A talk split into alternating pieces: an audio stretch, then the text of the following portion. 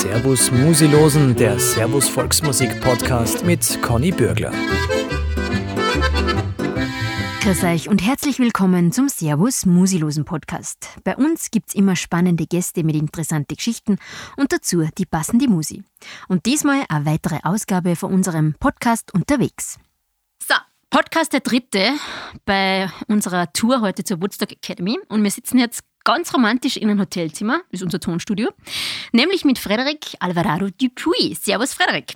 Servus Conny. Fredel darf ich sagen. Ja, aber ich muss gleich mal äh, ein Lob für die Aussprache meines Namens äh, an dich äh, ausgeben, ja. weil wirklich, also mein Name ist schon eine Herausforderung, das ist mir schon bewusst. Ähm, und ganz wenige haben den so schön ausgesprochen wie du. Ich habe es einen ganzen Tag geübt und die französische Matura zahlt sich irgendwann durch ja, aus. Die zahlt sich offensichtlich aus, ja.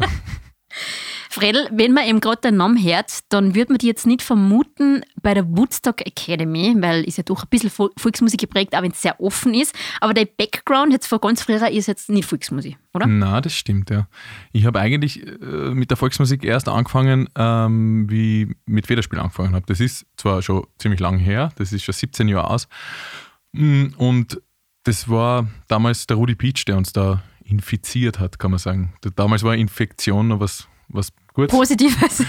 ähm, äh, und jetzt ist negativ positiv, aber ja, lassen wir ja, das. das ähm, und da war ich 15 Jahre alt und, und der Rudi hat mich irgendwie angesteckt mit dieser, mit dieser Volksmusik. Und vorher habe ich halt Klarinetten so in der Musikschule gelernt und so, aber ich bin ja Wiener.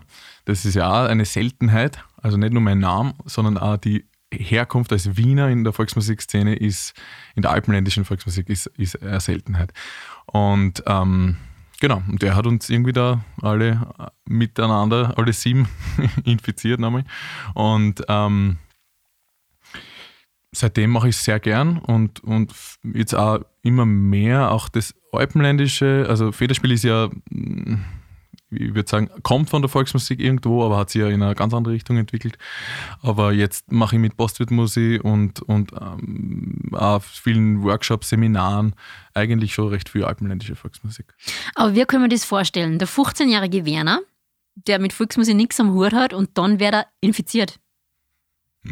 Ja, da, da braucht es eben Personen wie Rudi Pitsch, der ja leider nicht mehr da ist unter uns, aber ich, gerade auf solchen Seminaren wie hier, denke ich irrsinnig oft an ihn und gebe auch seine Stickel, die er mir beibracht hat, weiter. Das habe ich gerade jetzt heute wieder gemacht. Habe ich ein Stickel, äh, ein slowakisches, ähm, den, den, den Teilnehmenden äh, irgendwie vermittelt, ohne Noten, so wie er das gemacht hat. Bin irgendwie aufgestanden, habe mitgesungen.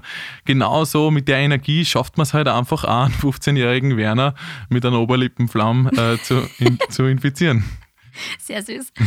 Woodstock Academy ist ja was Besonderes, heuer das erste Mal. Es hat eigentlich keiner gewusst, was passiert. Wie ist für dich jetzt so die ersten paar Tage? Ähm, ich finde es extrem gut. Das Konzept ist, finde ich, ganz stark. Also dieses, diese, das Angebot ist extrem breit und wir, also mein Eindruck derweil jetzt am dritten Tag ist, dass die Teilnehmenden sich da echt alles aussagen, was geht. Und das ist, glaube ich, genau im Sinne der, der Macher, dass, dass man da wirklich einfach von, eh, von alpenländischer Volksmusik, von bis Probespieltraining, von irgendwie ein Jahr gerade einmal ein Instrument mh, hm, angefangen haben bis zum Halbprofi, alle da irgendwie einen Platz finden und es immer diesen Woodstock, diese, diesen Woodstock-Vibe hat.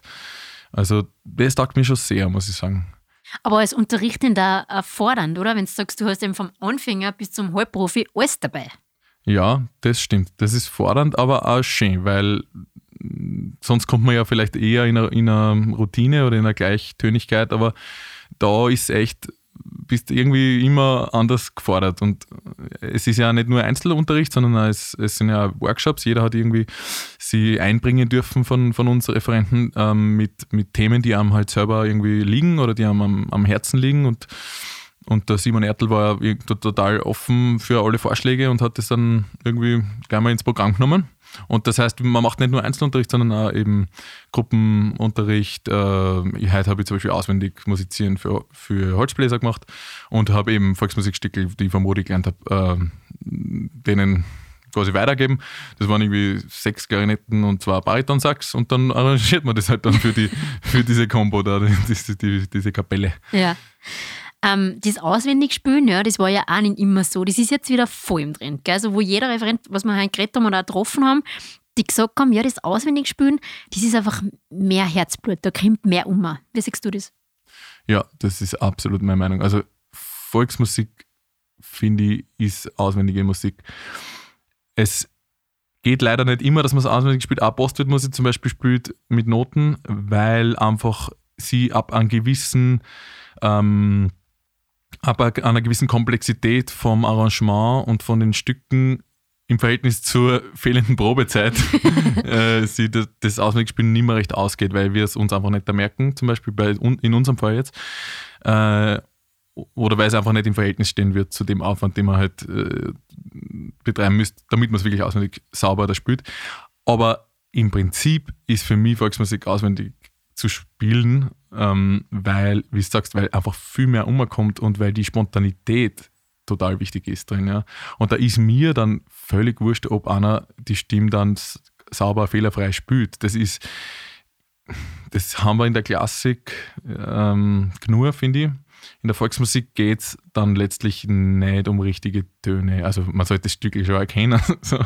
Aber wenn es äh, wenn das umkommt, worum es meiner Meinung nach geht in der Volksmusik, ums, ums Tanzbare, um die Emotion, um, um eben um, um einen Witz, dann, dann ist das viel wichtiger, als dass da jetzt jeder Ton genau äh, so gespielt wird, wie es komponiert wurde oder wie es bei einem traditionellen Stück quasi überliefert ist. Thank you.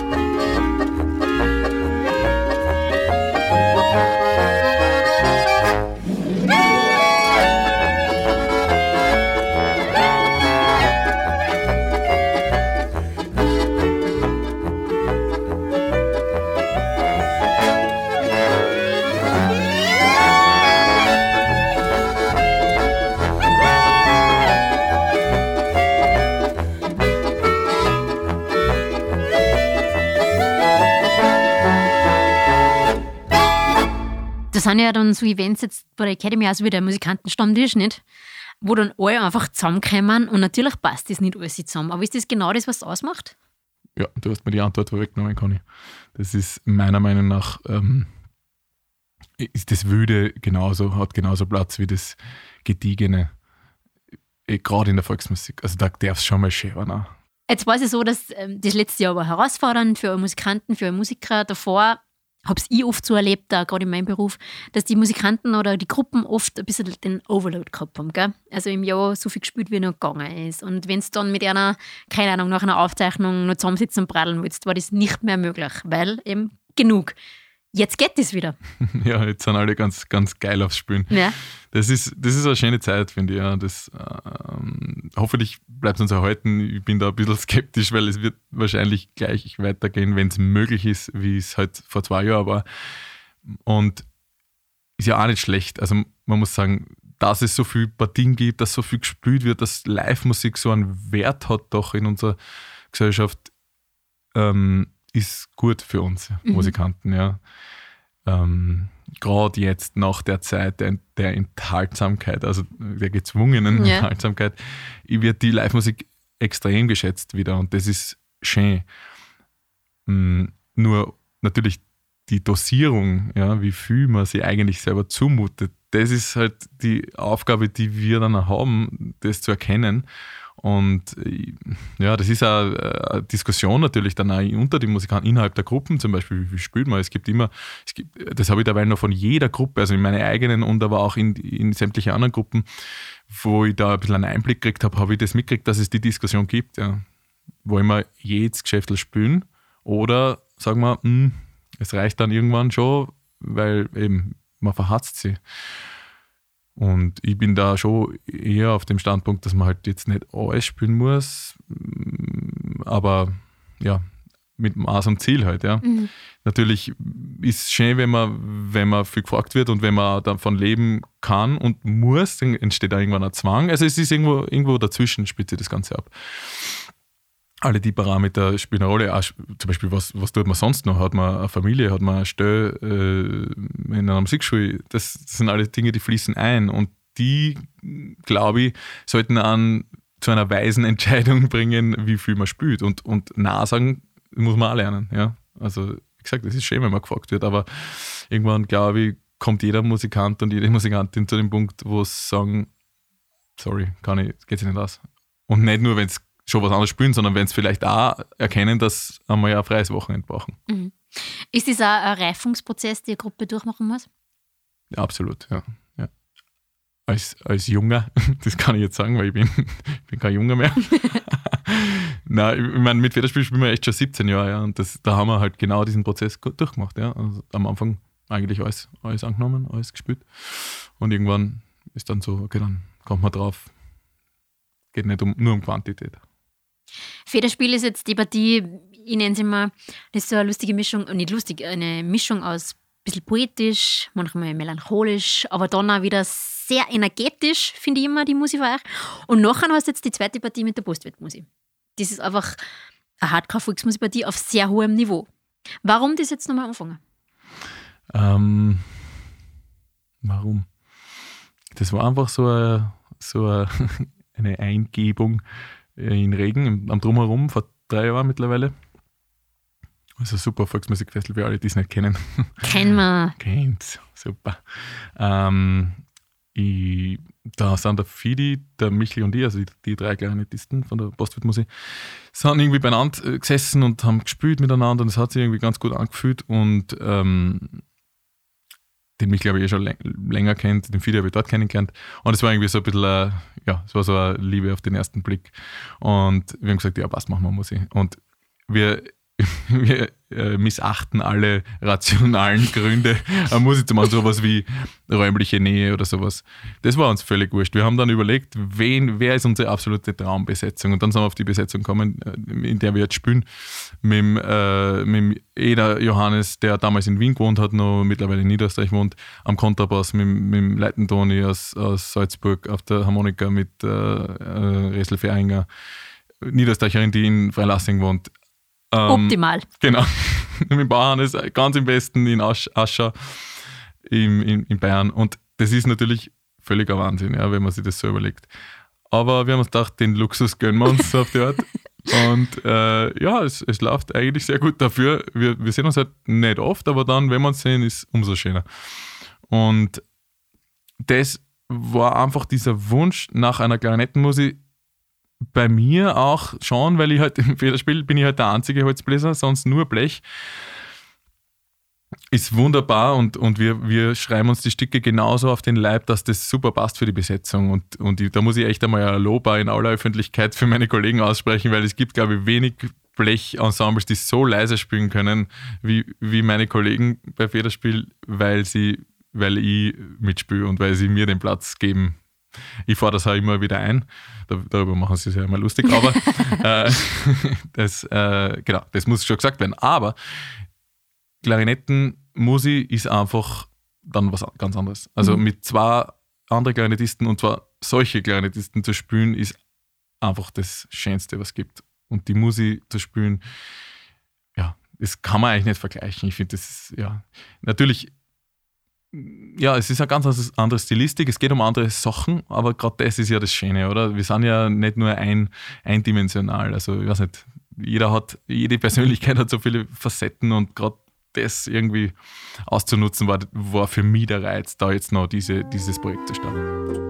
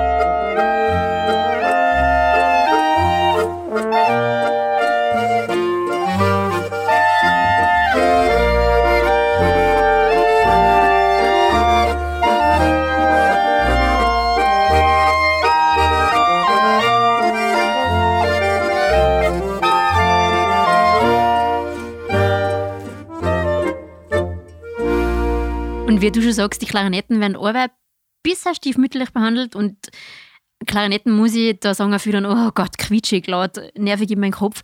Aber so wie ich das, das erste Mal für euch gehört habe, damals auch, das Video, was da online gestellt habe, so habe ich gesagt, Alter, das ist eine Musik, die vor dir richtig geil. Und die Klarinetten, so geil. Also das ist schon eine Qualität, die ist jetzt ein bisschen, also ist ein bisschen anders, finde ich, als wie so alte Klarinettenmusik.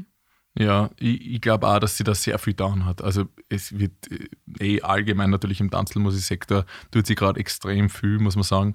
Das meiste ist Blech, da hast recht, aber es gibt da auch schon mittlerweile viele Leute, die ähm, auch die Klarinetten so einbauen. Also ob das jetzt eine gemischte Tanzelmusik mit Klarinetten und, und, und Flügeln oder was, Alpenlandler oder was auch immer, oder reine Klarinettenmusik, da, da tut sie extrem viel und das fährt eigentlich mittlerweile immer. Und und die Partie ist wirklich eine Gruppe aus Genie-Freaks, so wird sie jetzt nennen. ja, ich bin wahrscheinlich eher. Ja. Sehr das, lustige Zusammensetzung. das freut mich, dass du das so siehst. Ähm, die Freaks sind wir auf jeden Fall die Genies, ja. Wir, wir geben unser Bestes. Nein, ich glaube schon. Also das muss man schon sagen. Musikalisch so, schon so ein sehr ja, hohes Niveau. Es, ist, es macht Spaß, ja. Und, und das Gute an der Partie, das muss ich auch noch sagen, ist, glaube ich, die Mischung aus, jeder kommt irgendwie aus einer anderen Ecken. Ähm, es gibt quasi die, die Richt, also die nur von der Volksmusik kommen, wie den Leitendoni oder den Bauerhannes, die halt, glaube ich, gar nicht gescheit Noten lesen können. Also der Toni schon, aber der Hannes, weiß nicht, der, der, der braucht das auch nicht, weil der ist einfach so ein gewaltiger Musikant der hört eine Melodie einmal und kann es dann einfach und kann die zweite und die dritte sowieso und die Gegenstimme hat er auch schon im Schädel. Ja? Und das ist etwas, was ich als eher akademisch ausgebildeter Musiker, da bin ich eher Musiker als Musikant, extrem bewundert. Und das Schöne ist aber, er ist kein hauptberuflicher Musiker wie die meisten anderen. Er ist ein Amateur im besten Sinne. Ja? Ein Amateur meine ich überhaupt nicht abfällig, sondern er liebt das, was er tut. Und wirklich für mich ein, ein eine Koryphäe irgendwo. Ja. Also ich liebe es, ihm zuzuhören auf seine Gegenstimmen. Ich muss dann fast aufhören, meine Melodie zu spielen, damit ich die Gegenstimmen besser hören kann, so vom, vom Zugang. Merkt man da ein bisschen einen Wandel, wie du ihm sagst, der Amateur im besten Sinne, wo man früher, gesagt hat, der kann immer Noten lesen. Was will ich mit dem? Ja, ja und nein. Ich glaube, es gibt einen Wandel hin zum Akademischen weil, und zum Professionellen, weil die Volksmusik einfach im Vergleich zu vor zehn Jahren, seitdem ich es beobachte und sicher die letzten, die zehn Jahre davor auch noch mehr, einfach viel professioneller wird. Ähm, das finde ich, weiß ich nicht, es ist, es ist ein bisschen ambivalent, weil mhm. ich finde es an sich natürlich super, dass das Niveau steigt und, und, und so weiter, aber dies, das Amateurhafte, ja, und ich, ich meine das jetzt wieder im, im Guten, ist eigentlich eine große, wie soll ich sagen, das gehört zur Volksmusik mhm. auch irgendwo. Da gibt es auch extrem viele Autodidakten in der Volksmusik. Genau, gell? genau. Und das finde ich eigentlich, das sind oft die interessanteren Gestalten als, da rede ich jetzt gegen meine eigene, ja. gegen meine eigene Zunft, aber ja. weißt du, wie ja, man, die, ja. die von den Unis kommen, das, ja, das eh klar, ja, das ist halt ein Studierer, so auf die Art. Naja. Ja. Aber dieses, ich finde, dieses Zusammenfinden ist wieder das Spannende. Dass man immer sagt, nur die Studierten und nur die nicht Studierten, sondern dass es jetzt miteinander geht. Genau, ja. Also wenn es so funktioniert und wenn sich das irgendwie alles in Friede, Freude, Eierkuchen auflöst, ist eh wunderschön. Ich, ich kann es jetzt nicht ich mag es jetzt auch nicht beurteilen, ja. aber ich, ich beobachte es einfach nur. Es gibt mhm. diese, diese Tendenz. Ja. Ihr habt gerade ein Probenwochenende gehabt mit der Postwirtmusik. Ja, aber was du alles weißt. Na, was ich alles weiß, gell? Und ihr seid da gesessen in einem leeren Swimmingpool. ja. Right? Ganz genau. Ist da die Akustik besonders gut oder warum? Ja, ja, wir haben uns den akustisch optimalen Raum gesucht. Wir haben, haben, waren ein Jahr lang auf, auf Scouting, Location Scouting, ja. wie man sagt, und haben diesen leeren Swimmingpool gefunden, zufällig in, im äh, Haus vom Johannes Eder. Der hat den selber dort entdeckt in sein Haus in Küb ähm, im, im, in Niederösterreich. Und genau, dann haben wir uns gedacht, da setzen wir uns rein und spielen ein bisschen. Mhm. Ihr habt euch dann auch, jetzt nicht Hilfe, aber einen Zuhörer geholt Genau. An Martin Kiesenhofer? An Martin Kiesenhofer haben wir uns eingeladen als, als Probenleiter. Und das war eine wunderbare Erfahrung. Also der Martin ist echt ähm, ein fantastischer Musikant und Aufnahmeleiter. Also genau die, die Aufgabe, die er jahrelang jetzt fürs Klingende Österreich gemacht hat, nämlich dass er die Gruppen aufgenommen hat im, im, im Studio, ähm, die und die Fähigkeit, die er dadurch irgendwie erworben hat, glaube ich, dass er innerhalb von kurzer Zeit dir ganz ein genaues Feedback geben kann, was bei einem Stückel äh, noch besser zu machen ist, die hat uns extrem geholfen. Und er ist ein, voll, ein sehr lieber, gespüriger Typ und das war echt ein wunderschöner Tag, den wir mit ihm verbringen haben dürfen. Ähm, ich, das habe ich echt sehr faszinierend gefunden. Er, war er hat eh voll Takt mit uns und so, aber also und er hat uns ja sehr viel gelobt und so, das war, sehr lieb. Aber dann hat er trotzdem immer gesagt, hey, und, und äh, trotzdem vier, fünf Sachen aufzählt, die man einfach noch besser machen kann. Und, und, und das punktgenau auf, also einfach formulieren können und äh, da wird nicht lange um einen heißen Brei geredet, weißt du, man? Und das ist so viel wert, wenn, wenn die Zeit eh so viel wert ist, weil wir uns ja zu Simt schon selten sehen und dann hat es wirklich, wirklich viel gebracht. Also das wirklich, mein Respekt vor Martin war schon sehr groß, aber jetzt ist er noch größer.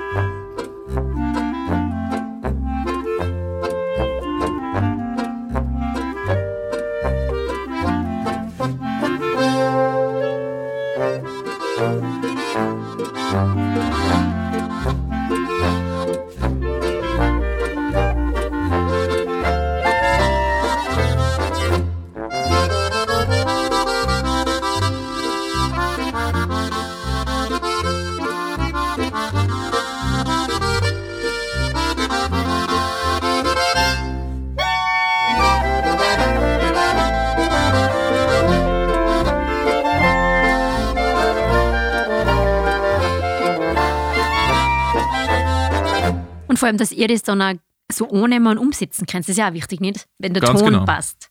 Ja, das haben wir uns aber, muss man auch sagen, vorher ausgemacht. Haben wir gesagt, hey, wir laden uns den ein und wir vertrauen darauf, dass er extrem viel Ahnung hat und wir werden das nicht diskutieren oder so, sondern wir werden das einfach umsetzen oder möglichst das eigene Ego aus dem Weg nehmen. Natürlich, wir, das ist eine Aufgabe in einer Gruppe, das weißt du.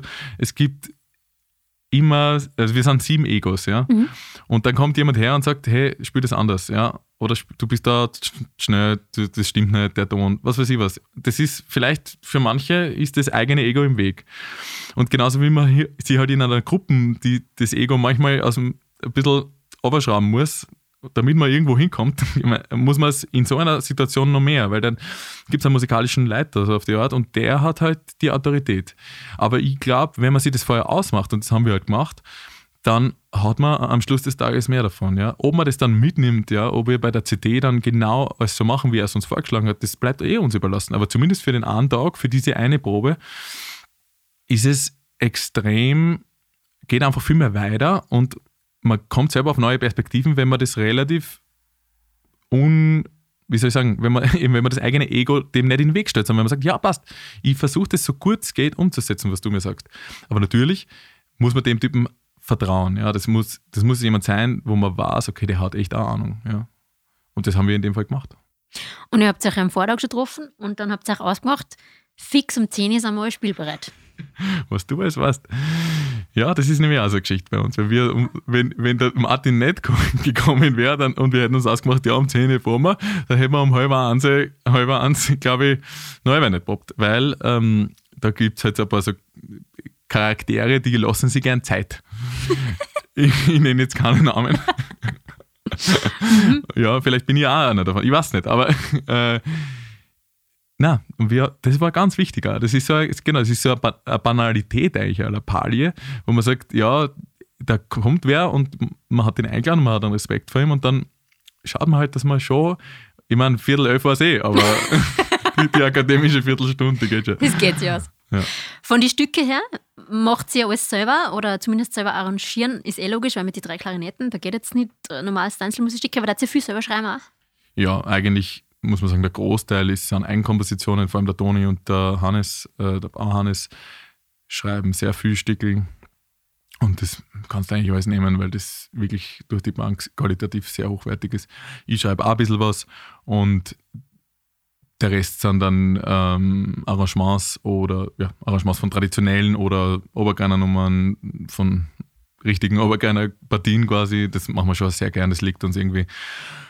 Ähm, wer, wer weiß, vielleicht gesellen sich noch andere aus der Band dazu, zu den Komponisten.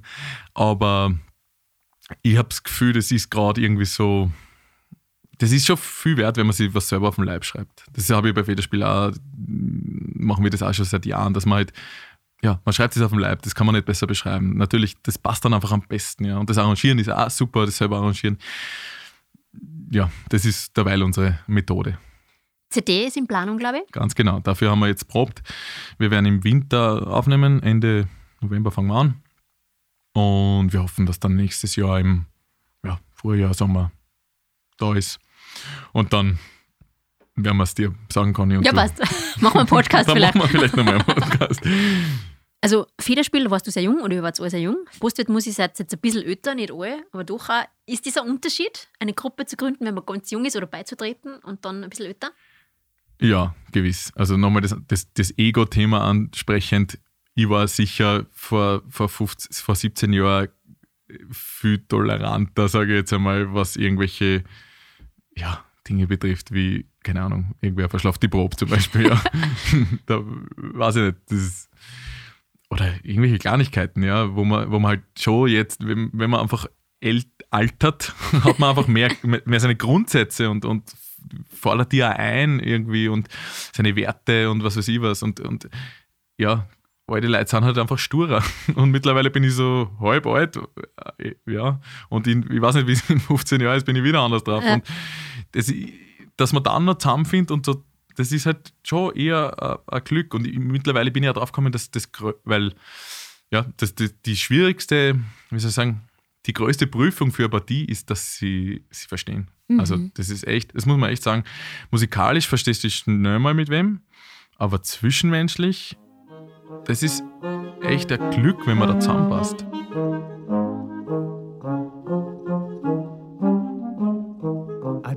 Mate rosa triste me puse a cantar. Al pie de una mate rosa triste me puse a cantar. Me dijo una mariposa ya no tienes que llorar, ya no tienes que llorar por esa mujer hermosa, ya no tienes que llorar por esa mujer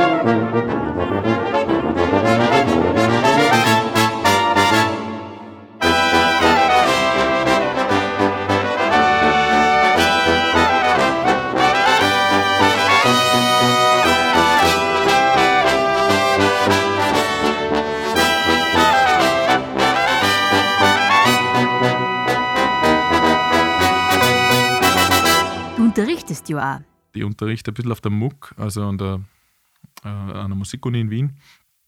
Und da mache ich ähm, Ensemble-Coaching, nennt sich das.